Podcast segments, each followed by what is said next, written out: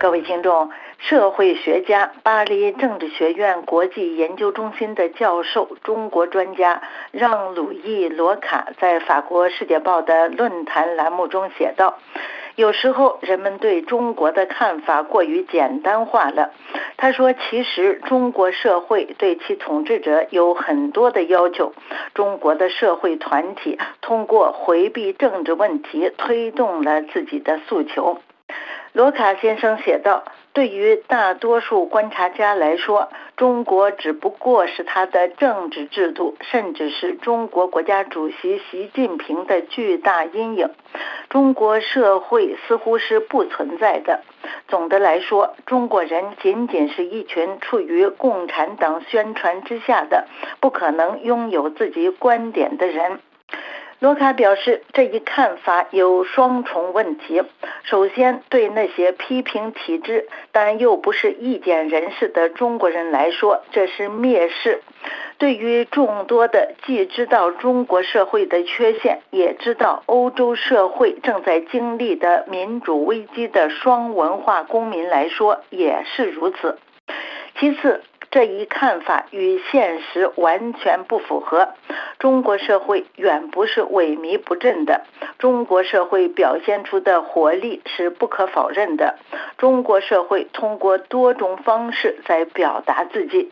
中国社会冲突涵盖的领域非常广泛，自二十世纪九十年代末以来，改制的国企的员工、受剥削的农民工、被开发商剥夺了公寓的业主、污染工厂所在地的居民们，都在毫不犹豫地捍卫自己的利益。最近，送货员对工作条件和薪酬发起的反抗，因房地产危机而被洗劫了的储户们在反抗因投机行为而濒临破产的银行。除此之外，还有2022年11月，数千人走向街头，要求取消零新冠政策。中国人也在社交网络上表达自己的观点。尽管有审查制度的存在，但是社交网络还是成为了交换信息和观点的场所。正是通过这些社交平台，我们才得以了解疫情期间中国发生了什么。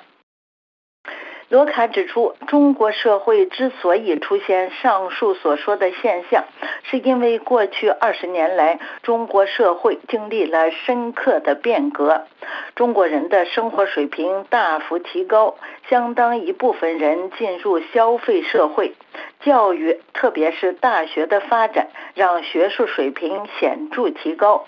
当然，不平等现象有所加剧，但经济增长、消除贫困和社会冲突的政策，为改善大多数人的生活做出了贡献。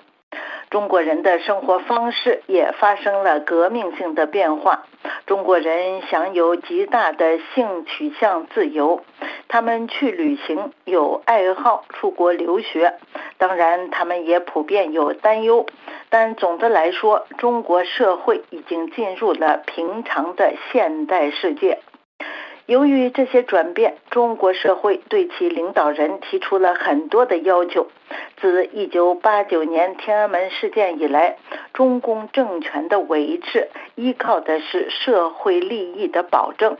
从政治体制的本质意义上来说，中国社会正是通过绕过政治问题才变得繁荣，变得具有反抗性。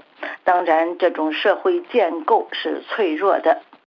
罗卡最后写道：“现在很大一部分公民对在中国建立代议制民主的可能性心存疑虑，但这些疑虑并不是意识形态领域的，而是基于对形势的务实的分析。涉及的问题是：民主能比中共做得更好吗？冒险反对中共有用吗？值得吗？”当前代议制民主面临的危机，以及他们遭遇的强烈批评，是对代议制民主不利的。中国的社会团体正是通过回避政治问题来推进自己的诉求，捍卫自己的利益，或者是逃避现行标准的。